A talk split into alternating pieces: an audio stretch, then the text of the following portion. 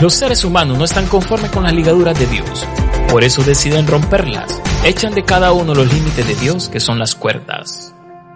Hoy, en nuestro podcast estudiaremos las cuerdas de salvación, continuando con nuestra serie Echemos de nosotros sus cuerdas. Ok, ¿cuántos dicen amén? Qué bendición estar este tiempo en este lugar recibiendo verdad del Señor, un mover de su presencia, un toque de su Santo Espíritu en nuestras vidas, ¿verdad? Bueno, pueden tomar asiento, mis amados hermanos, qué alegría estar una vez más aquí en casa. Muy bien, vamos a orar al Señor, a darle gracias por este tiempo en el que nos permite recibir la palabra también que edifica nuestras vidas. Acuérdese que cuando vamos a la iglesia, escuche bien lo que le voy a decir, cuando vamos a la iglesia y usted canta es la ofrenda que usted le lleva al Señor. Esa es una ofrenda. El momento de adoración, el momento de alabanza, el momento de exaltación al Señor, es una ofrenda para el Señor. Gracias, Benito, muy formal. Pero cuando llega el momento de la palabra, es el momento del consejo de Dios para nuestras vidas. Me estoy explicando, ¿verdad? Es cuando llega el momento de la palabra, yo debo atender el mensaje de la palabra para que el Señor pueda hablar a mi corazón.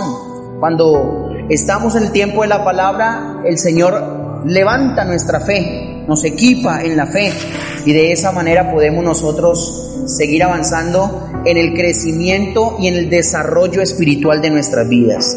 Le invito a que con sus ojitos cerrados entonces cierre ahí sus ojitos y hagamos una oración y digamos al Señor que nos equipe, ¿verdad? Padre, gracias por tu fidelidad y amor. Gracias por ser tan bueno con nosotros como lo ha sido hasta el día de hoy. Hoy permitiste que nos levantáramos sanos. Hoy permitiste que nos levantáramos con vida. Hoy permitiste que pudiéramos respirar. Hoy permitiste que pudiéramos ver, oír, hablar, que pudiéramos sentir que pudiéramos venir hasta este lugar, Señor, para tener un encuentro personal contigo. Esta casa es una casa de honra, Señor. Venimos a honrarte. Pero tu palabra dice que tú honras a los que te honran y te hallan los que temprano te buscan. Por eso hemos venido hasta este lugar, Señor amado, a entregar y a rendir delante de tu presencia nuestros corazones. Espíritu Santo, hoy ponemos el mensaje de tu palabra en tus manos. Te pedimos, Señor, que seas tú ministrando lo profundo de nuestro ser, que seas tú hablando a nuestras vidas, que seas tú, Señor, trayendo esa enseñanza espiritual que nosotros necesitamos recibir para avanzar en los caminos cristianos, Señor. En el nombre de Jesús te damos gracias. Amén, amén y amén. Denle un aplauso al Señor, por favor. ¿Es tan amable? Bien, les cuento que hace ocho días, tan solo hace ocho días, tuvimos el encuentro de libertad en Cristo y fue una bendición muy grande para los que fueron y vivieron el encuentro, ¿verdad? Entonces, pues le damos la gloria a Dios por ese encuentro que pudimos tener, ¿verdad? ¿Listos y preparados? A ver, ¿se acuerdan lo que hemos hablado en los últimos días? Los últimos temas, pues. ¿Sí se acuerdan o no se acuerdan? Hemos venido, tantos temas que hemos hablado, ¿cierto? Hemos venido hablando de el tema o la serie Echemos de nosotros sus cuerdas. ¿De acuerdo eso? ¿Sí o no? Echemos de nosotros sus cuerdas. Ya hemos visto dos temas respecto a esta serie. Voy a tratar de hacerle un recorderis tal vez se le haya olvidado. Yo le motivo para que usted traiga su agenda, su lapicero, para que pueda tomar nota de todo lo que se explica en la iglesia con respecto a los temas que hemos venido dando, ¿verdad? Pero, pero, pero, pero, si alguno, por alguna razón X o Y motivo, no ha tenido la posibilidad de tomar nota, gracias, no ha tenido la posibilidad de tomar nota acerca de los temas que hemos venido trabajando, pues le tengo una noticia en Spotify, no sé si usted conoce la plataforma Spotify, por Spotify usted puede escuchar algunos temas que hemos venido eh, compartiendo aquí en la iglesia. Ya está eh, el tema Los cinco consejos a la novia, que fue el primer tema con el que arrancamos eh, esta como a modo de introducción, ¿verdad? Esta serie que estamos dando. Ya está el tema de la apostasía, creo. Ya está el tema de echemos de nosotros sus cuerdas, parte 1. Creo que en el, en el, transcurso de esta semana que viene subiremos la segunda parte y es probable que también se suba la tercera parte, o sea, la que estamos compartiendo hoy. Libro de los Salmos capítulo 2. Libro de los Salmos capítulo 2 versículo 2 en adelante.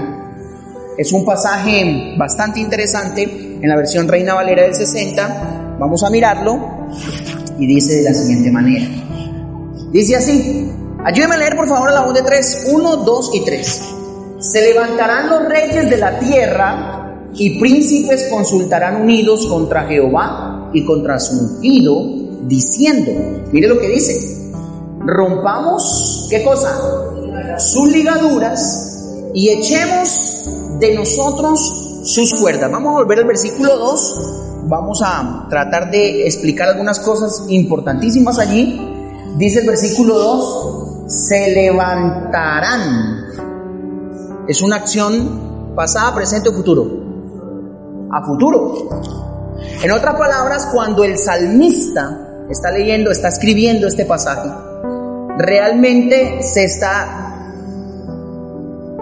dirigiendo, redireccionando o pensando, podríamos decirlo así, en eventos que sucederían de categoría futura, pues, a, términos futuros. ¿Me explico, verdad? En un futuro, pues. Y dice que se levantarán, está hablando de un futuro, los reyes. Usted sabe que hoy en día no tenemos reyes. Algunos países lo tienen, pero no todos los países. Ya no hay un sistema de monarquía como lo habían en los tiempos de los de los israelitas, por ejemplo, o en el tiempo en el que se escribe este pasaje. Pero como no hay un sistema monárquico, entonces hay en este momento presidentes en el mundo. Entonces cuando está hablando de los reyes, se está hablando de los líderes del mundo, de los líderes de las naciones. Entonces está haciendo referencia a eso. Se levantarán los reyes de la tierra y príncipes consultarán unidos. ¿Contra quién? Contra Jehová y contra su ungido. Ahí la palabra ungido en, en hebreo es la palabra Mesías. ¿Me explico? La palabra Mesías. Entonces se reunirán y consultarán unidos contra Jehová, el Padre, y contra su ungido, Jesús, en otras palabras. Acuérdese que Jesús es el Mesías, contra su ungido. Y dice que eso que ellos van a consultar, van a decir lo siguiente, versículo 3.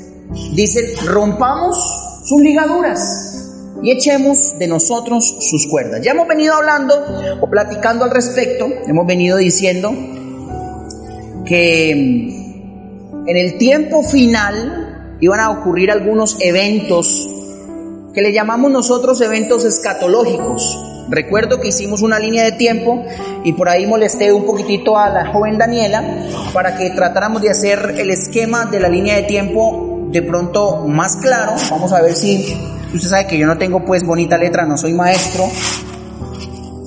Debería tener bonita letra, ¿cierto? Pero no. Entonces vamos a tratar de mirar los eventos. Allá donde está la cruz, que hay un circulito que dice muerte y resurrección de Cristo. Tan pronto el Señor Jesucristo muere en la cruz del Calvario, arranca un periodo que se llama principio de dolores. ¿Verdad que sí? Eso lo hemos explicado, lo hemos hablado en diferentes oportunidades. Hoy quisimos traerlo así más claro para que usted de una u otra manera le quede mejor en la cabeza la claridad de lo que estamos tratando de hablar.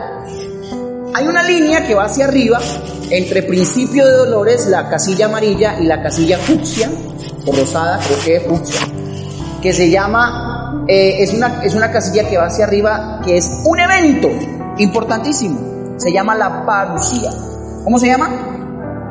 La parucía, hemos platicado, de eso hemos predicado, le hemos dado lata a esos temas de una manera muy amplia. La parucía se conoce como el arrebatamiento. La parucía es el tiempo, es el momento en el que el Señor Jesucristo viene por la iglesia novia, ¿verdad? Acuérdese que es la iglesia novia.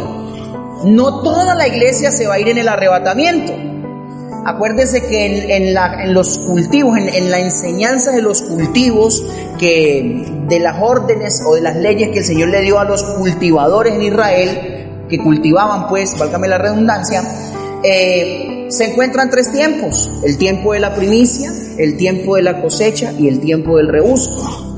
La Biblia habla de que cuando la palabra, la semilla, que es la palabra, cae en buena tierra, da fruto y da tres tipos de fruto, tres porcentajes, al 30, al 60 y al 100 por uno.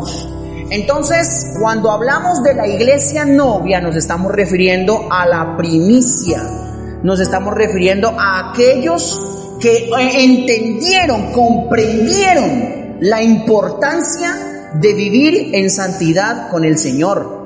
Nos estamos refiriendo a ese grupo reducido de personas que están dispuestos en la tierra, en este justo momento, a vivir para el Señor sin importar cuáles sean las circunstancias que a veces de una u otra manera les oprimen. Esa es la iglesia novia aquella que se está preparando, aquella que dice, ah, bueno, yo quiero irme con el Señor en la, en la parucía, en el arrebatamiento, tengo que dejar de decir grosería, listo, lo voy a dejar de hacer porque Efesios 4:29 dice, ninguna palabra corrompida salga de vuestra boca debo tener comunión con el Espíritu Santo. Entonces es una persona que comienza a aplicar lo que la palabra del Señor dice y lo pone y lo aplica en su vida esa persona es considerada primicia, es considerada rebus, perdón, es considerada eh, el fruto que se da al ciento por uno, es considerada eh, la cebada, que también estuvimos platicando acerca de los tres tipos de cosecha, cebada, trigo y uvas. Entonces es cebada, es eh, primicia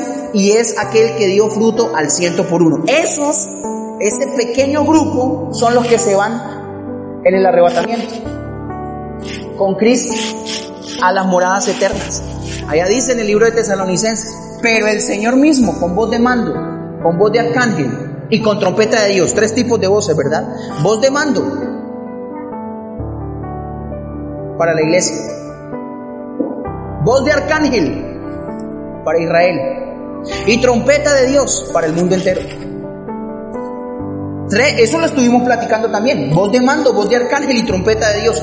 Descenderá del cielo. O sea, de las moradas eternas. Y estará en las nubes. Y dice, y los muertos en Cristo resucitarán primero. Y luego nosotros los que hayamos quedado, nos encontraremos, subiremos y nos encontraremos con el Señor en las nubes. Esos que suben y se encuentran con el Señor en las nubes son los que se prepararon como iglesia novia. Les costó horrores. Lucharon tratando de vivir en santidad, pero lo lograron. Y a ellos es que le dice al que venciere, ¿verdad? Muy bien. Eh, entonces, luego de esa línea, que va con esa flechita hacia arriba, ahí está la manito señalando, tenemos una casilla fucsia que se llama la pretribulación. Hemos explicado, hemos hablado en diferentes oportunidades que la pretribulación dura cuánto tiempo? Ah, pues ahí dice, ¿cierto? 150 días equivalentes a cinco meses. ¿Dónde está eso, pastor? Ya lo hemos dicho, lo hemos mostrado en los textos bíblicos, Apocalipsis capítulo 9, ahí aparece el tiempo de la pretribulación. Pretribulación, o sea, inmediatamente después de que la iglesia novia es llevada, lo que se quedan, se quedan a experimentar un tiempo de pretribulación. Algunos se quedan sellados por Dios. Eso lo estuvimos analizando en alguna oportunidad. Algunos sellados por Dios se quedaron, pero porque se quedaron con propósito. Y dice la Biblia que estos no serán atormentados. Bien, luego de la pretribulación están tres años y medio de tribulación. Tribulación. Luego de los tres años y medio de tribulación están los tres años y medio de gran tribulación.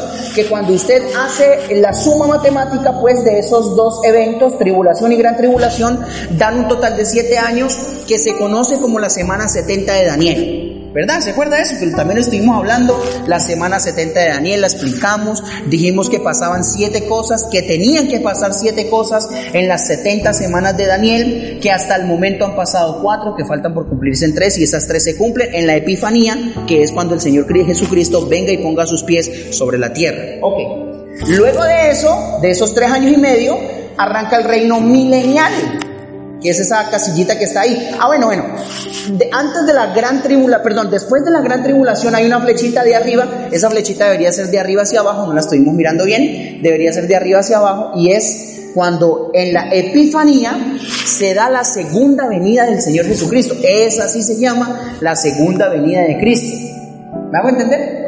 La parucía no es la segunda venida de Cristo, la parucía es el arrebatamiento de la iglesia novia. Es cuando Cristo se lleva a la iglesia con él a las moradas eternas por siete años. Y en esos siete años, Cronos, allá Kairos, acuérdense que estuvimos hablando de eso, que aquí en la tierra son siete años Cronos, pero que allá en el reino de los cielos son siete años Kairos. O sea, Cronos son siete años, cada año de 365 días. Allá un día es como mil años.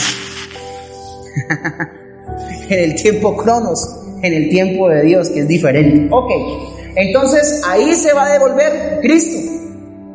Y cuando usted lee la Biblia, dice, no dice que viene en las nubes, sino que viene con las nubes. Entonces hay dos eventos. Uno, en las nubes, eso es en la parucía. Dos, con las nubes, es en la epifanía. Eso también estuvimos hablando. Esa es la segunda venida. Cristo viene a, instalar su reino milenial, un reino que durará mil años y en esos mil años Satanás será encadenado, dice la Biblia que por mil años. ¿Ha leído, verdad, ese pasaje? Y lo hemos estudiado también aquí en la iglesia. Cuando se termine el reino milenial, cuando esté por acabarse el reino milenial, le van a querer dar golpe de estado al reino milenial de Dios. ¿Quiénes? Las naciones, porque Satanás va a ser desencadenado y va a ir a motivar o a incentivar a las naciones para que se levanten contra el Señor. Entonces, ahí sucede lo que se llama o lo que se conoce como la guerra de Armagedón. Eso también lo hemos hablado. Y terminada la guerra de Armagedón sigue la casilla azul que se llama el estado eterno, donde iremos determinadamente, definitivamente y para siempre a estar con el Señor en las moradas eternas. Allí sucede un evento en el estado eterno, un evento que se llama episinagoge. Y la episinagoge es la reunión en el Señor. Acuérdese que estuvimos mirando que dice un pasaje que el Señor promete al que venciere lo haré columna del templo de Dios. Y luego analizamos más adelante y dice que en, en las moradas eternas no hay templo, porque el Señor es el templo.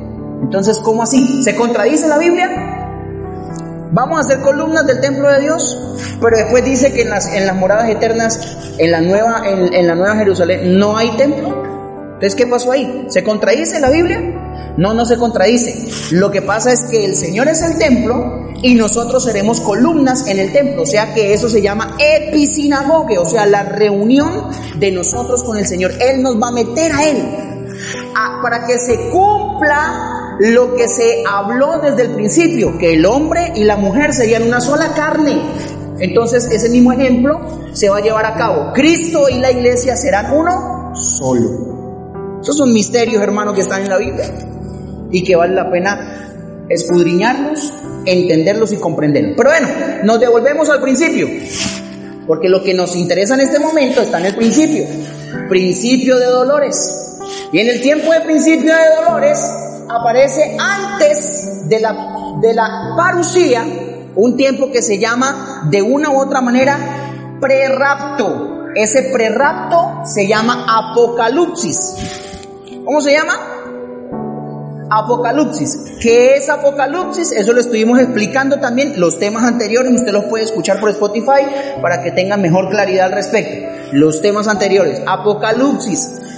Tiene que ver de una u otra manera con revelación. Porque la palabra apocalipsis significa correr el velo, o sea, revelar algo. Eso significa apocalipsis. Apocalipsis, de una u otra manera, es revelación de los tiempos finales, o sea, de las señales que se están cumpliendo en este tiempo. Algunas señales, aquí hay cinco, realmente son más. Eh, por ejemplo, voy a tratar de buscarlo aquí, tengo, aquí tengo ocho. Dice la manifestación de los eventos finales, o sea, son las siguientes señales. Los días de Noé, como aparece ahí, eso lo estuvimos hablando, dimos un tema completo acerca de los días de Noé.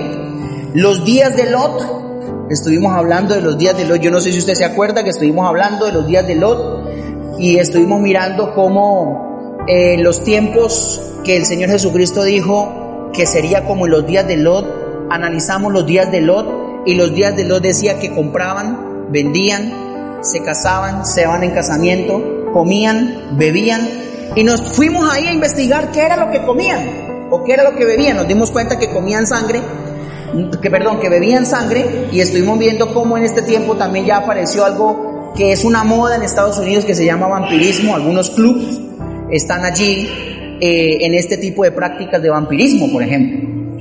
Comían carne humana, ya nos dimos cuenta cómo hay algunos, según la ventana de Overton, cómo se quiere instalar la idea de que se pueda aprobar el canibalismo como un decreto gubernamental. Eso es una locura, hermano. Ya hay algunas prácticas en algunos países de, canibalismo, pero se quiere instalar ya como, como por ley, pues. Que usted puede hacerlo y nadie le tiene que decir nada. Ok. Los eventos ocurridos en Mateo 24, ese es otro tipo de eventos del tiempo de Apocalipsis. Esas son las cosas que están pasando en Apocalipsis. En otras palabras, en el tiempo de Apocalipsis, que usted se da cuenta que no es todo el tiempo de principio de dolores, sino un, pedazo de algún, de algún determinado momento para acá.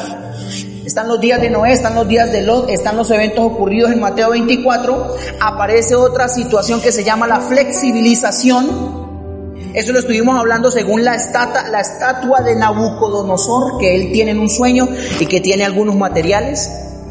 También lo estuvimos mirando. La judaización, la babilonización, el ecumenismo. También compartí un tema acerca del ecumenismo. Yo creo que en algún momento también se va a subir a Spotify. Y lo que hemos hablado que se llama la apostasía generalizada. ¿Sí o no? ¿Lo hemos hablado o no? ¿Se acuerdan de esos temas? Ok. Entonces en este último punto, que es la apostasía, ese último punto, nos hemos detenido un poco ahí. Y explicamos que la palabra apostasía viene de una palabra griega, la cual es Sarah, que termina con H. Sarah, terminando con H. Y que significa traicionar, significa darle la espalda, significa divorciarse y significa apartarse del Señor. Eso significa la palabra apostasía.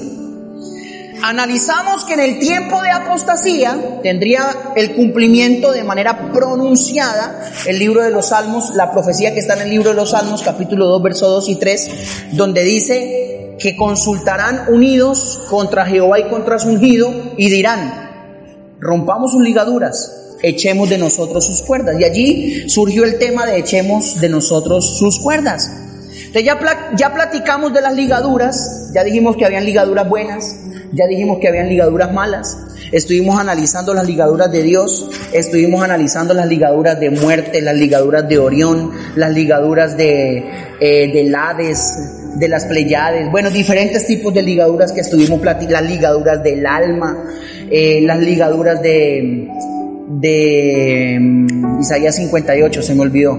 La, bueno, otro tipo de ligaduras ligaduras eh, demoníacas, pero no me acuerdo qué ligadura, cómo se llamaba específicamente. Ya platicamos de las ligaduras. Y luego nos enfocamos en el tema de las cuerdas. Las cuerdas. Porque si volvemos otra vez a Salmos 2.3, por favor, yo quiero que analice este punto. Y dice en Salmos capítulo 2, verso 3, rompamos sus ligaduras. Ya dijimos que habían ligaduras malas y ligaduras buenas. ¿Estas qué ligaduras son? buenas, porque son ligaduras de Dios. Pero la gente no está conforme con las ligaduras de Dios y dice, rompamos sus ligaduras. Y echemos de nosotros sus cuerdas. Estuvimos mirando qué significan las cuerdas. Las cuerdas son límites. Esas son las cuerdas, límites. Dijimos que encontramos en toda la Biblia 14 tipos de cuerdas distintas. También dijimos que los números en la Biblia tienen una relevancia importante que el número 14 significa buen testimonio. Es decir, que aquella persona que entiende y conoce las 14 cuerdas de Dios es una persona que goza de buen testimonio, no solamente porque las entiende, sino porque las aplica en su vida. Es decir, porque vive conforme a las cuerdas de Dios. ¿Estamos bien o no? Mucha información en un momentico, ¿cierto? Pero también dijimos que no íbamos a ver las 14 cuerdas porque no nos quedaba el tiempo y me comprometí a que voy a sacar, no sé si un folleto, algo así como un libro, con el propósito de que analicemos punto por punto todas las 14 cuerdas. Ya estoy trabajando en eso, no se preocupe, pero dijimos que íbamos a hablar de 7 cuerdas. Ya hablamos de las cuerdas de pureza, que tienen que ver con la cobertura. Ya hablamos con las cuerdas para enviar. Acuérdese que hace 8 días, hace 15 días que tuve la oportunidad de compartir la palabra, vimos cómo el arco, el arco para entesar el arco y poner las flechas y, soltarlas y dispararlas, tiene una cuerda. Y esa cuerda es la que envía las flechas. Nos dimos cuenta que las flechas representan a los hijos de una u otra manera y que usted y yo somos hijos de Dios, ¿verdad? Pero también somos hijos de esta casa. Entonces estuvimos hablando de las cuerdas para enviar. Hoy nos corresponde hablar de las cuerdas de salvación. Entonces vamos a hablar de las cuerdas de salvación. Acuérdense que dijimos que eran siete cuerdas las que íbamos a estudiar. Cuerdas de pureza, cuerdas para enviar, cuerdas de salvación, cuerdas musicales, las cuerdas para ofrendar, las cuerdas de ensanchamiento y las cuerdas de amor. Y, quise meter el punto de las cuerdas para ofrendar porque hoy en día hay muchísimo problema con respecto a eso. Discúlpame, pero hay muchísimo vividor. Disculpa que sea tan intenso en ese tema o tan insistente en ese punto, pero me sorprendió muchísimo en estos días. Y justamente hoy estaba viendo también otra noticia al respecto de un pastor que se lanzó a un cargo político, trató de meterse a un barrio porque quiere aspirar a otro cargo, en fin, ya lo sacaron corriendo. Y el comunicado que lanza la gente es que ellos mismos se han dado cuenta de los abusos en cuanto al tema de las finanzas. Bueno, esos son temas bastante complicados que a veces opacan la fe de la gente, ¿verdad? Y tenemos que ser muy prudentes en ese caso y por eso queremos hablar de las, de las cuerdas para ofrendar, que es un tema que va a ser bastante, bastante fuerte al respecto. En fin, vamos a hablar de las cuerdas de salvación porque nos toca hablar de ese punto. Josué capítulo 2, verso 18 Josué, vamos a leerlo en la Biblia de las Américas, aunque me gustaría encontrarlo en la nueva traducción viviente. Si alguno encuentra este pasaje en la nueva traducción viviente, le agradezco que con voz de trompeta me colabore. Josué capítulo 2, verso 18. Dice así, 18. Josué 2, 18. Dice, dice, a menos, ayúdeme a leer por favor la voz de 3, 1, 2 y 3. A menos que cuando entremos en la tierra, ates este cordón de hilo escarlata a la ventana, por la cual nos, deja, nos dejas bajar, y reúnas contigo en la casa de tu padre y a tu madre, a tus hermanos y a toda la casa de tu padre. ¿Alguien tiene la nueva traducción viviente? en esta casa, esta puerta de escarlata en la ventana todos los miembros de tu familia, padre, madre, todos tus deberán estar aquí dentro de la casa. Deberán estar aquí dentro de la casa. Muy bien, aquí tenemos una situación porque aquí en la Biblia de las Américas aparece la palabra cordón y allá en la nueva traducción viviente aparece la palabra cuerda. O sea, aquí se pues, se entiende que es lo mismo, ¿verdad? Pero aquí se pues eh, pedirle el favor a la persona que dio el tema, el punto en la nueva traducción viviente para que usted corrobore que es lo mismo, que es una cuerda, que se está hablando de una cuerda como tal. Como el tema son las cuerdas de Dios, este, este punto es importantísimo. Ahora, ahora, preste mucha atención. Quiero hacerle como, como contarle la historia del contexto de lo que está pasando aquí, para que usted pueda tener mejor comprensión del tema. Lo que estamos viendo aquí es la plática de dos espías con una mujer llamada Raab que practicaba la prostitución.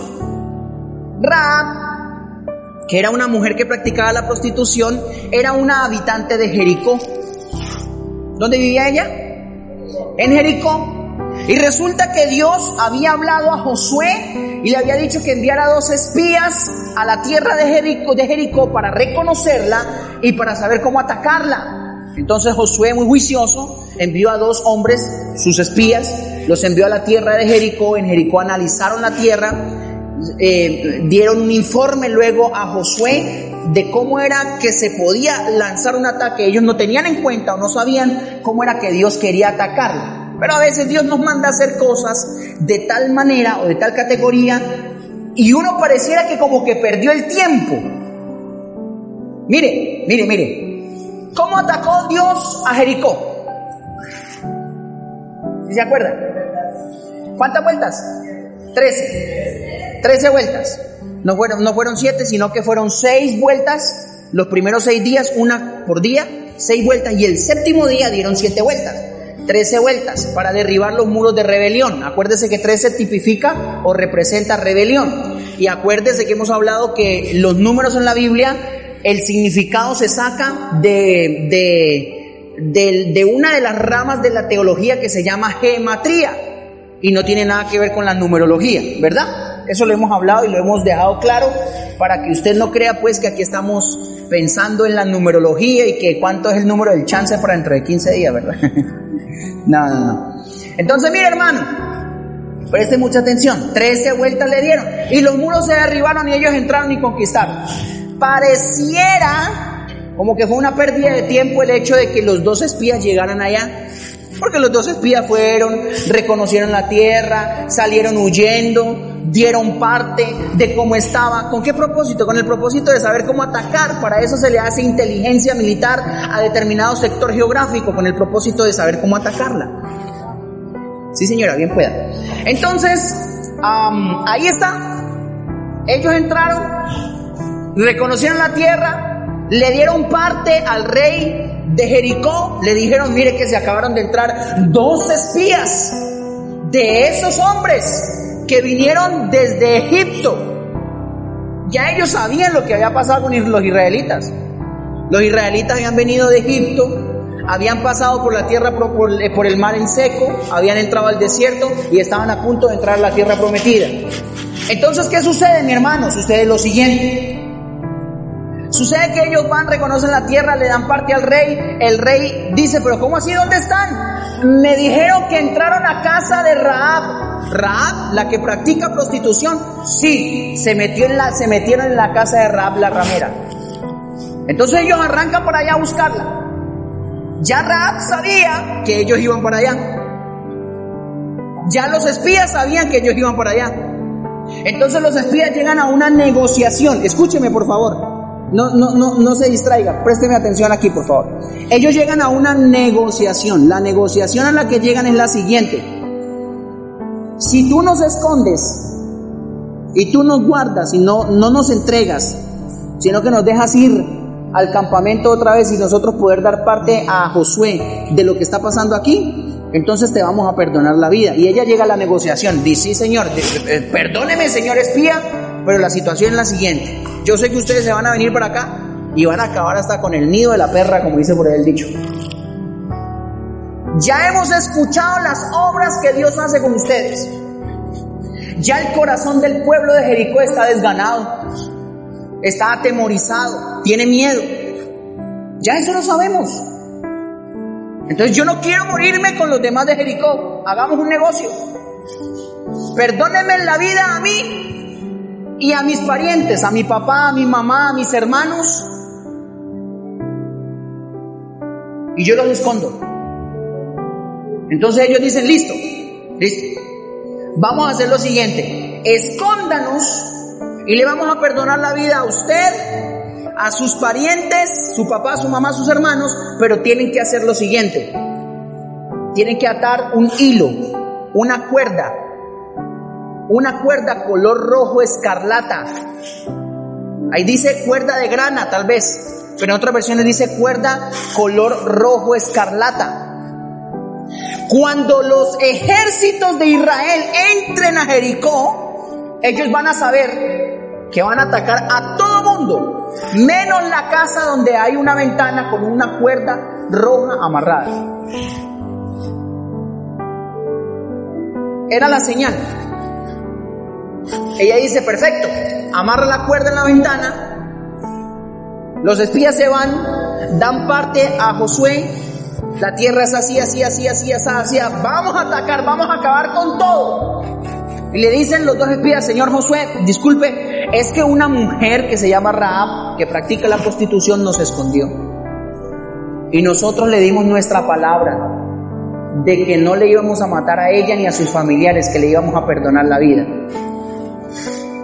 Y pusimos por señal de que íbamos a amarrar, de que ella amarraría una cuerda roja en la ventana. Y que cuando el ejército de Israel entrara a conquistar Jericó, iban a estar pendientes de las ventanas y de la ventana que tuviera una cuerda roja, esa ventana no la iban a atacar, sino que iban a sacar la gente y la iban a traer al campamento de Israel y los iban a poner a salvo y ahí sí que se acabe todo. ¿Me hago entender? ¿Le suena escatológico eso? A mí sí me suena escatológico porque cuando veo eso veo a una Raab pecadora pero que conoce el gran poder de Dios y se compromete con Dios y echa mano de una cuerda que le, se llama la cuerda de la salvación. Esa cuerda se llama la cuerda de la salvación. Quiere decir que cuando llegaran los ejércitos iban a ver la cuerda. Ah, aquí es donde vive la señora. Sáquenla, pónganla a salvo y acabemos con todo. Acabemos con todo. Entonces la cuerda que Raab ata a la ventana es la cuerda de la salvación. Ahora, pensemos un poquitico en la cuerda. Pensemos un poquitico en la cuerda. En la antigüedad, uno de los mejores tintes rojos eran extraídos de los gusanos kermes. Vamos a mirar los gusanos eh, para que usted sepa cuáles eran los gusanos de los que se extraía ese tinte rojo. Ahí están los gusanos, vean. Se cogían montones de estos gusanos se ponían en un recipiente y se aplastaban. Se aplastaban, se aplastaban, se aplastaban. Y luego se exprimía para que le saliera el líquido. El líquido que botaban era un tinte rojo. Con ese tinte rojo se tenían las telas y se tenían las cuerdas. Cuando usted va a la concordancia Strong, encuentra que este tinte, a este tinte se le dio el nombre de rojo carmesí, porque era un rojo distinto a todos los demás rojos. Era un rojo color, muy, un color rojo muy parecido a la sangre. Entonces se le da el rojo carmesí, rojo carmesí, parecido a la sangre. Así le, le, le ponen de nombre, así le llaman. Ese es el nombre que adopta ese tinte. Y con ese tinte se bañaban las telas para lucirlas, pues era, un, era un tinte muy costoso, era un tinte muy costoso, porque estos gusanos donde más eh, mantenían eran en los arbustos, en los, en los arbustos del Mediterráneo. Entonces era bastante difícil conseguir la materia prima. Mientras se aplastan todos esos gusanitos y se les saca el tinte y luego con ese tinte se tiñen las telas, se diluye en un agua, se mete allí y de allí salían los, los, colores rojo carmesí. Esa cuerda que coloca allí Raab era una cuerda de color rojo carmesí. Ahora, yo quiero que usted piense en esto. Para que esa cuerda tenga el color rojo carmesí, ¿quiénes tuvieron que morir? Los gusanos los gusanos. Definitivamente quienes tuvieron que morir allí fueron los gusanos. Pero ¿sabe qué es lo que más me llama la atención? Que el salmista, y yo no, yo, discúlpeme, pero yo no quiero ofender en ningún momento a mi Señor Jesús. Por el contrario, estoy tratando de mostrarle lo que la Biblia enseña al respecto.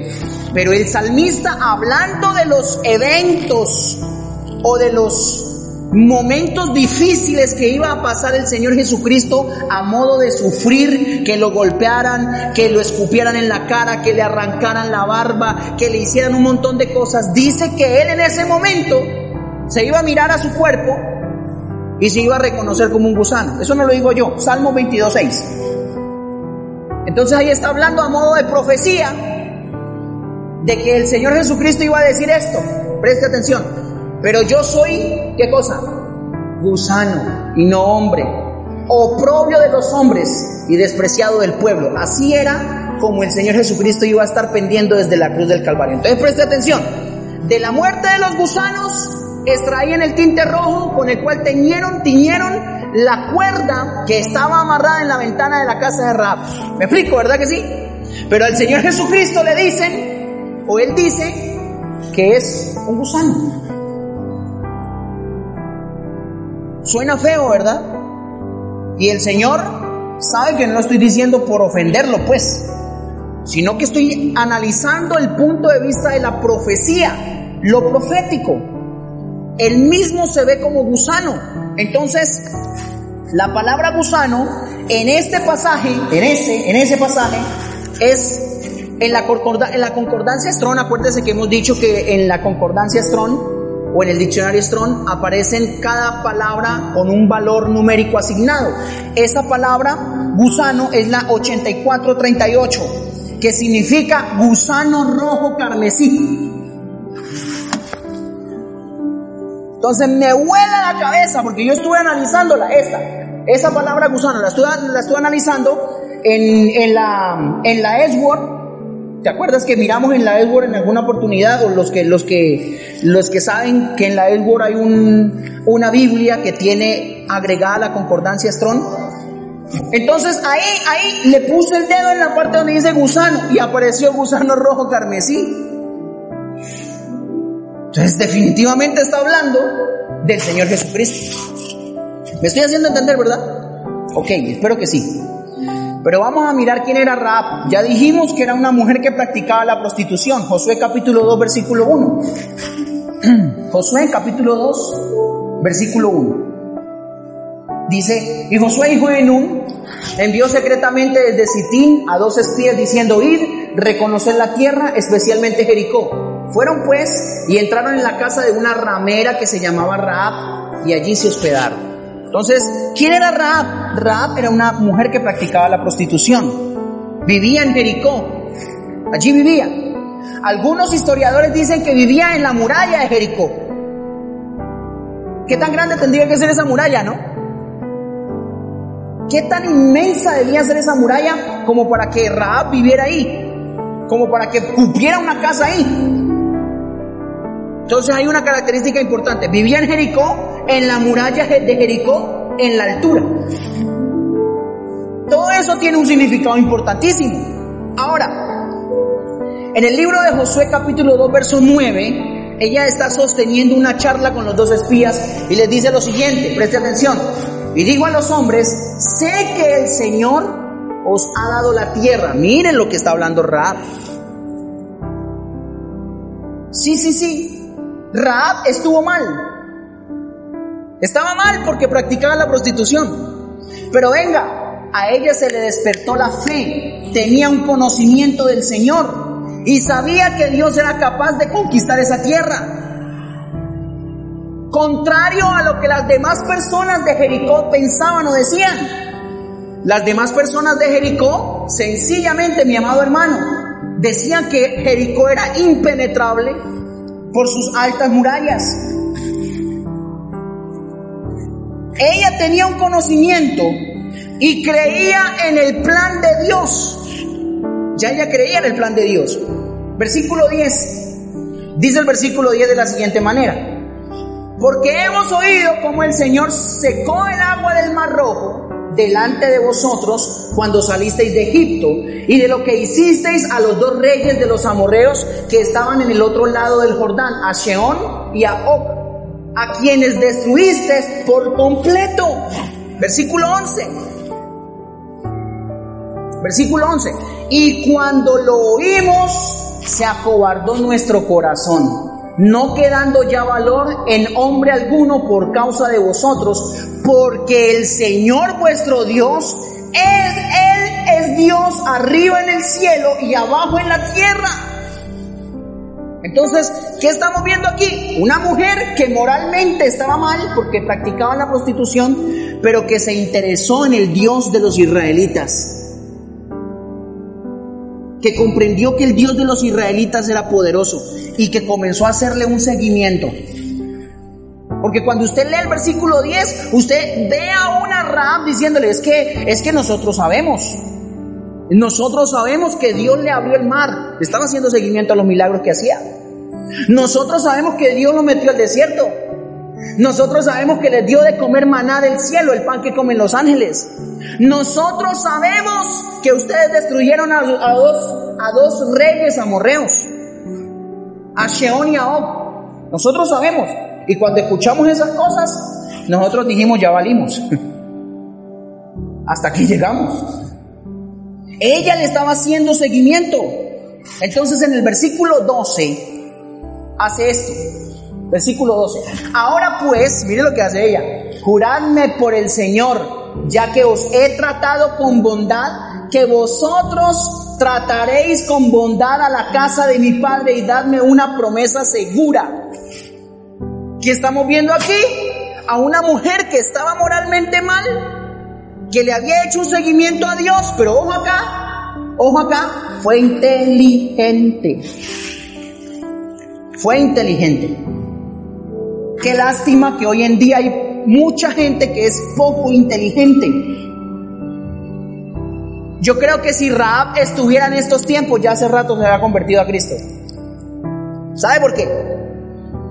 Porque cuando Raab escuchó que venían los ejércitos del Dios vivo, ella dijo, no hay de otra. Aquí lo más importante es no estar en el bando equivocado. Cuando vengan ellos, si me, se me da la oportunidad, yo me paso al bando de ellos y los ayudo para que me perdonen la vida. ¿Eso es inteligente? Hoy poca gente es inteligente, hermano, discúlpeme. Usted sale a las calles y comienza a pararse en una esquina, tal vez con un megáfono, tal vez con un parlante y un micrófono y decir, Cristo viene pronto. Y la gente dice, se volvió loco aquí el cuatecito este, vean. Está chiflado el hermano. Y no hay faltar el que le diga, aleluya, aleluya. No hay faltar el que le diga a usted cualquier cosa absurda. Usted no puede publicar por Facebook una imagen diciendo que cree en Dios porque una vez comienzan a hacerle bullying. Qué cosa tan aterradora, hermano. Pero ¿sabe por qué pasa eso? Porque la gente en este tiempo, perdóneme, es poco inteligente allá afuera. Pero bendito Dios por los que estamos aquí adentro hoy. Y bendito Dios por los que vamos a salir, a salir a rescatar a los que están allá afuera. Que allá afuera todavía hay muchas Raab que quieren creer en el Señor y que están atentos a escuchar y que saben que Cristo viene pronto y cuando venga Cristo por la iglesia, algunas de ellas se las va a llevar con él. Yo lo creo, yo lo creo. Ella fue inteligente. Venga, venga, venga, señores. Denme una promesa segura. Júrenme por favor por su Dios. Denme una promesa segura. Denme una promesa segura. Escúcheme. Probablemente en Jericó había gente muy buena. Probablemente en Jericó había gente que moralmente estaba bien, que no practicaba la prostitución, Probablemente en Jericó habían personas pensantes, intelectuales, muy educados. Probablemente en Jericó había gente fiel, tal vez hombres fieles a sus esposas o esposas fieles a sus esposos. Probablemente en Jericó había gente buena y educada, pero pero solo fue salva Raab. ¿Quién se salvó? Yo no creo que hayan habido tanta gente mala. Yo creo que también había gente buena en Jericó. Pero se salvó Raab. Se salvó Raab. ¿Y sabe qué es lo peor? Como quien dice, para que les duela, la prostituta se salvó. La mujer que practicaba la prostitución, Raab, la ramera, ella se salvó. Aquí hay una palabra clave. ¿Qué tuvo Raab para salvarse? Dos cosas. Número uno, disposición. Y número dos, fe. ¿Qué tuvo Raab para salvarse? Disposición y fe. Hebreos capítulo 11, verso 31 es el salón de la fe. El salón de los héroes de la fe. Ese es Hebreos capítulo 11. Y en el versículo 31 se habla de Raab. Miren lo que dice. Diciendo, 31, ese es 3. Hebreos, y es de Hechos, no, Hebreos 11:31, dice así. Así. ¿Me ayuda a leer, por favor? Uno, dos y tres. Por la fe. Por la fe. ¿Quién? No dice ni siquiera una señora.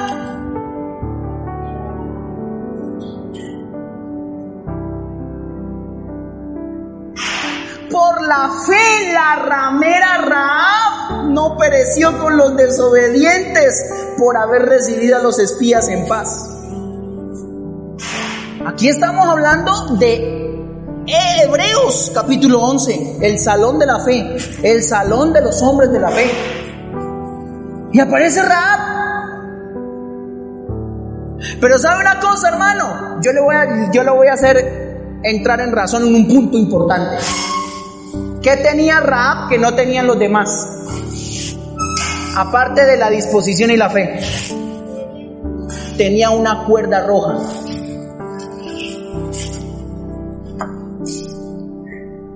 Tenía cuerda de salvación. Los espías no le llevaron la cuerda roja. Ellos no se la llevaron. Ella la tenía. Ella tenía la cuerda roja la cuerda de salvación. ¿Sabe qué es lo más interesante, hermano? Que esta Raab se salva y los demás mueren.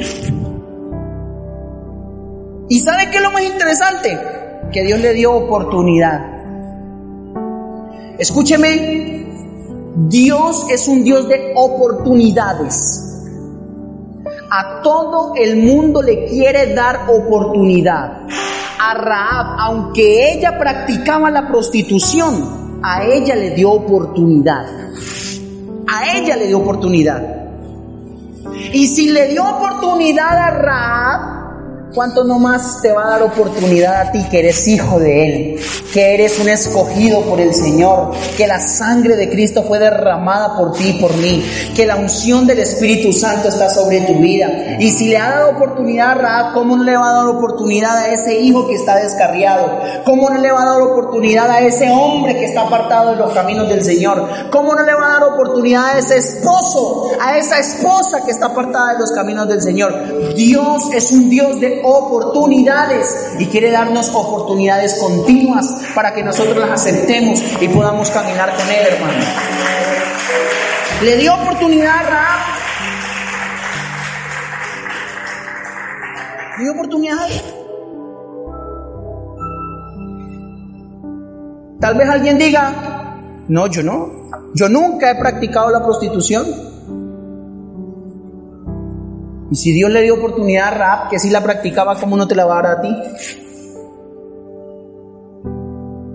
¿Cómo no le va a dar una oportunidad de salvación a la vecina que tienes enseguida de tu casa?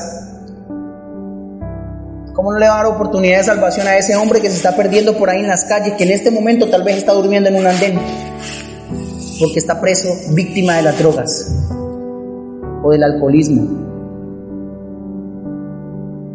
Dios ha extendido en este tiempo una cuerda de salvación. Dios el Padre extendió una cuerda de salvación. En Juan capítulo 3, verso 16 dice de la siguiente manera y nos habla de la cuerda de salvación. Y esa cuerda de salvación es su Hijo Jesucristo. Juan 3, 16 dice, porque de tal manera amó Dios al mundo, que ha dado a su Hijo unigénito unigénito. Yo estoy hablando en estos días, creo que fue a Daniela y a Daniel, acerca de después de la muerte de Cristo y antes de la muerte de Cristo. Antes de la muerte de Cristo, Él era el Hijo unigénito. Después de la muerte de Cristo, Él es el Hijo primogénito. Son dos cosas distintas. ¿Vamos a entender? Unigénito, Dios no tenía más hijos. Antes de la muerte de Cristo, Dios no tenía más hijos, no los tenía a Él lo, reconoce como hijo. Después de la muerte de Cristo, ya dice que Cristo es el primogénito de muchos hermanos. Eso quiere decir que se cumple la palabra. A lo suyo vino, pero los suyos no le recibieron, más a todos los que le recibieron les dio potestad de ser llamados hijos de Dios. Qué fantástico eso, hermano. Entonces la cuerda de, de la cuerda de salvación que envió el Padre para usted y para mí se llama Jesucristo el Hijo de Dios. Si usted mira bien y analiza lo que vivió Raab, Raab no se fue sola. ¿Quiénes, por, quiénes, ¿Por quiénes apeló Raab? ¿Por quiénes intercedió Raab? Ella sentó a los espías y le dijo, venga, venga, venga, señores espías, hagamos un trato. Cuando ustedes vengan a conquistar la tierra, a mi familia, a mi papá, a mi mamá, a mis hermanos y a mí, pónganos en un lugar de tranquilidad para que nos salvemos. ¿Me explico? Yo quiero que usted piense en dos segundos o tres segunditos si puede hacerlo en ese familiar que también necesita del Señor, en ese papá, en esa mamá, en esos hermanos que usted tiene que necesitan de Jesús, que necesitan del Señor. Ellos también están dentro de la promesa. La Biblia dice en Hechos capítulo 16, cree en el Señor Jesucristo y serás salvo tú y toda tu casa. Cuando habla de toda tu casa está hablando de mi núcleo familiar, mi esposa, mis hijos, mis hermanos, mi papá, mi mamá, de ese núcleo familiar. Raab aceptó la cuerda de salvación y Dios la redimió. Y mire, para terminar este tema, porque tenemos cosas que hacer ahorita. Fue tan importante su cambio, el cambio de Raab fue tan importante que Dios la dignificó a tal punto que ella vino a ser, número uno, la bisabuela del rey David, nada más y nada menos. ¿Quién fue Raab? La bisabuela del rey David. Hermano, ¿de dónde sacaron a Raab? Era una mujer que practicaba la prostitución y en qué se convirtió? En la bisabuela de uno de los hombres más importantes de Israel, el rey David. Y espera tico, espera tico. De la línea de Raab también viene el Señor Jesucristo. Lea la genealogía, Mateo capítulo 1. Libro de la genealogía de Jesucristo, hijo de David, hijo de Abraham. Abraham engendró a Isaac, Isaac a Jacob, Jacob a Judá y a sus hermanos. Judá engendró de Tamar a Fares y a Sara, Fares a Esrón, Esrón a Aminadab, eh, Aminadab a Nazón, Nazón a Salmón, Salmón, me olvidó. Creo que fue a Booz. Mateo, Mateo capítulo 1, por favor.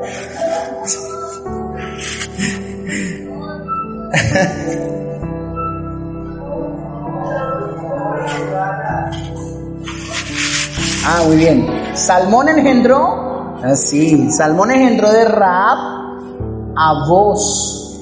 Mire, mire, cuéntela los descendientes. Salmón engendró de Raab a vos.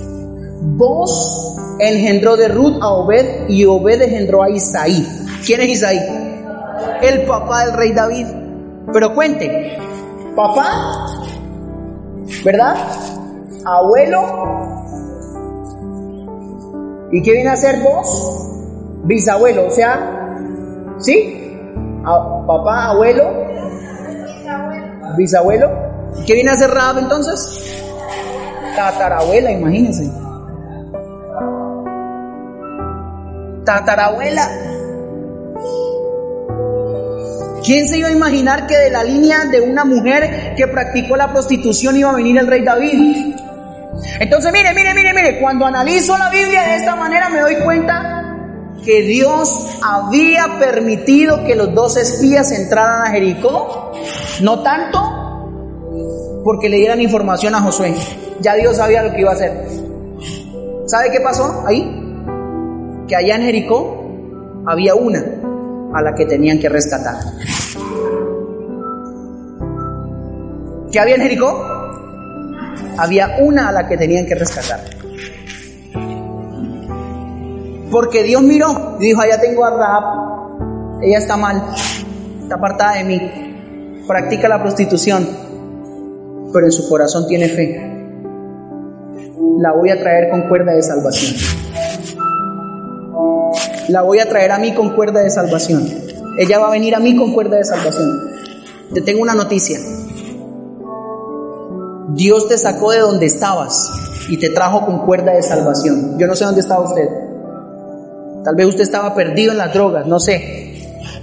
Tal vez usted estaba perdido en los vicios, el cigarrillo, el alcohol, no sé. Tal vez usted estaba perdido en algún área de su vida. Tal vez usted estaba perdido en la vagancia. Tal vez estaba perdido en el ateísmo. Tal vez estaba perdido en la grosería, en la vulgaridad.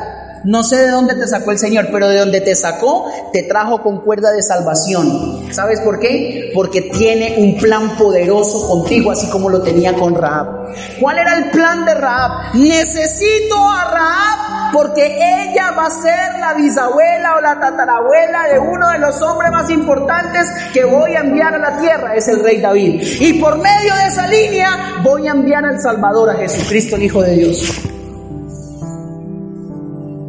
¿Sabes una cosa, hermano? Que estás aquí hoy sentadito, juiciosito. Tu venida a los caminos del Señor no fue por casualidad. No sé de dónde te sacó el Señor. Tal vez tus problemas eran muy fuertes, la situación difícil, la crisis, viviste momentos aterradores, asombrosos, complicados en tu vida. No sé de dónde te haya sacado el Señor pero te trajo con cuerda de amor y es porque tiene un plan poderoso contigo. Es porque tiene un plan poderoso contigo. ¿Saben? Yo siempre le he contado mi testimonio, ¿verdad? ¿De dónde me sacó el Señor? Dos días estaba mirando una foto que, por ver si la encuentro aquí, a ver si por lo menos así, así a lo lejos, se alcanza a ver la foto. Mire ese, muchacho de camisa blanca, no sé si le puede hacer más el zoom ahí, ¿no? ¿Usted sabe quién es ese muchacho?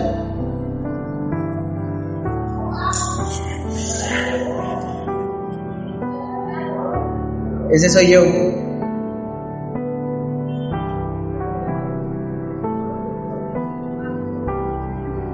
Ahí era como Rahab la ramera. Estaba perdido. Estaba, estaba en la inmunda, hermano.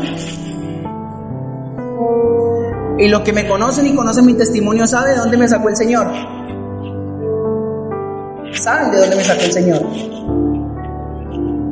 Y nunca me imaginé que este jovencito que está aquí hoy en día, este sardino chusco y elegante que está aquí, que un día estuvo así, que un día hizo cosas malas, que utilizó, sus manos para hacer lo malo. Nunca me imaginé que hoy en día Dios esté utilizando sus manos para orar por los enfermos que algunos se sanen, para echar fuera demonios, para traer una palabra de bendición a la vida de otras personas. Si lo hizo con Raab, la ramera, y lo hizo conmigo, lo puede hacer contigo y con tu hijo, con tus hijos. Ese hijo Vengo a decirte de parte del Señor que ese hijo que está apartado del Señor, que está rebeldizado, que no quiere saber nada del Señor y que tú lo das por perdido, un día el Señor lo atraerá con cuerdas de amor a su presencia, lo va a levantar, lo va a restaurar, lo va a usar para su gloria y tú vas a ver el cambio en él y vas a ver cómo el Señor lo va a llevar de victoria en victoria y las naciones esperan por él, porque para profeta de Dios fue llamado. Yo lo creo en el nombre del Señor. Así como lo hizo con Raab la ramera, lo puede hacer con cualquiera que esté dispuesto, tenga fe y tenga cuerda de salvación. La cuerda de salvación es Jesucristo. Yo quiero invitarle hoy a que eche mano de la cuerda de salvación llamado Jesucristo. Póngase sobre sus pies por un momento, por favor, y vamos a hablar con el Señor y vamos a decirle gracias por la oportunidad que me diste. Hermano, esto que le cuento, hermano, lo cuento para motivarlo, hermano. Usted necesita motivarse, hermano. Cristo viene pronto por la iglesia y a veces nos estamos quedando dormidos. Raab no fue así, Raab dijo, pero, pero disculpe, discúlpeme, yo voy a interceder por mi papá, por mi mamá y por mis hermanos, yo no me quiero salvar sola. Hermano, Cristo viene, no se vaya solo. Interceda por su familia. todas las mañanas, todas las noches, y puede hacer las rodillas delante de la presencia del Señor y dígale, Señor, mira a mi papá, mira a mi mamá, mira a mis hermanos, mira a ese hijo, mira a ese esposo. Tal vez alguien ha contemplado, alguna mujer ha contemplado el deseo de separarse de ese esposo que tiene. Pero vengo a decirte algo de parte del Señor. Sé perseverante, ten fe. Y el Señor te va a recompensar dándote un esposo nuevo. Cierre sus ojos, Padre, gracias. Padre amado, gracias. Tú eres el Dios de la misericordia, el Dios de amor, el Dios de bendición, el Dios de la vida. Tú eres el Dios de las segundas oportunidades. Venimos a pedirte perdón, Señor. Perdónanos porque te hemos fallado de muchas maneras. Señor, un día, un día pusiste tus ojos en Jericó y dijiste, voy a destruir a Jericó. Voy a acabar con toda Jericó. Pero miraste a una mujer que aunque estaba envuelta en su pecado, tú le brindaste una cuerda de salvación. Tú miraste a lo lejos a una mujer que practicaba la prostitución y tal vez no le gustaba lo que hacía, tal vez lo hacía por necesidad. Tú miraste a lo lejos una mujer, Señor, y la amaste primero. Y la conquistaste, conquistaste su corazón. Enviaste dos espías a esa tierra para salvar a una. Para salvar a una mujer. porque tenías planes con ella, porque tenías un propósito con ella. A mí me sacaste de la inmundicia, a mí me sacaste de una vida pecaminosa. A mí me sacaste de una vida, Señor, que no estaba acorde con tus planes. Y me trajiste, me limpiaste, Señor, me restauraste, me sentaste en lugares de honra me confiaste la unción. Señor, y estoy agradecido contigo por tu amor. Yo estoy agradecido contigo por lo bueno que eres. Señor, aquí en este lugar hay personas de pie en este momento. Personas que un día se estaban perdiendo en la inmundicia del mundo. Personas que estaban apartadas de tus planes, de tus proyectos, que estaban apartadas de tus promesas, pero los miraste a lo lejos, Señor. Los miraste con amor y le extendiste a Jesucristo la cuerda de salvación, porque tienes un plan grande con Él, porque tienes un plan grande con ella. Tú tienes un plan con Hernán, tú tienes un plan con Diana, tú tienes un plan con Oscar, tú tienes un plan con Daniel, con Hermes, con Lumarina, tú tienes un plan, Señor, con Álvaro Iván, tú tienes un plan, Señor, con Osquitar, tú tienes un plan con cada uno de ellos, tú tienes un plan con Beatriz, Señor, tú tienes un plan, Señor, con Charil, con Paula.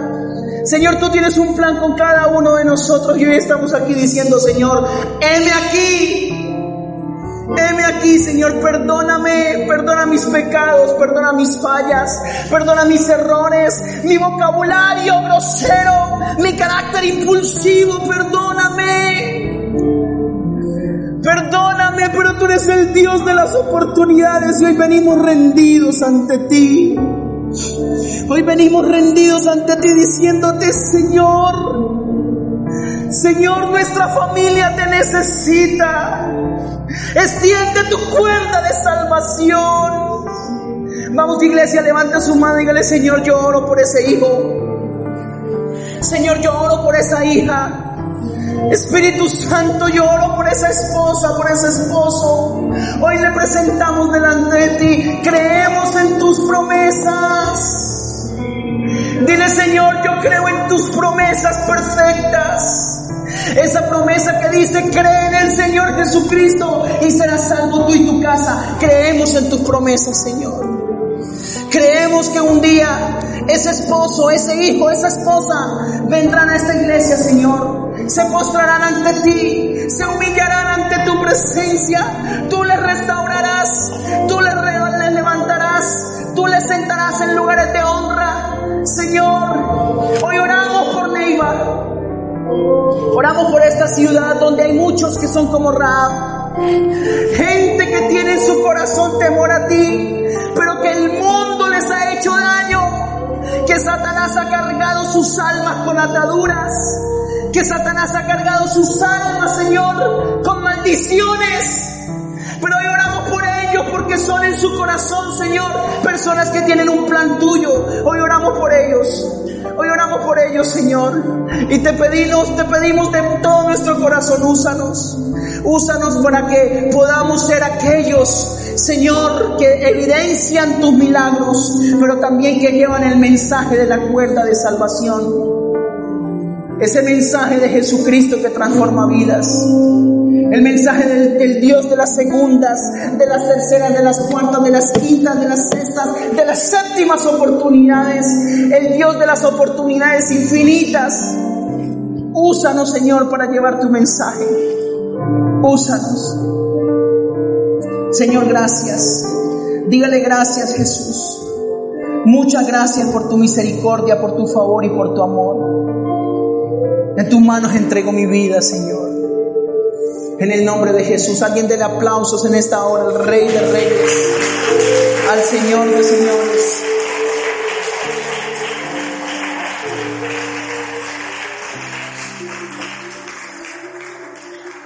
Muchas gracias. Acabas de escuchar nuestra serie Echemos de nosotros sus cuerda.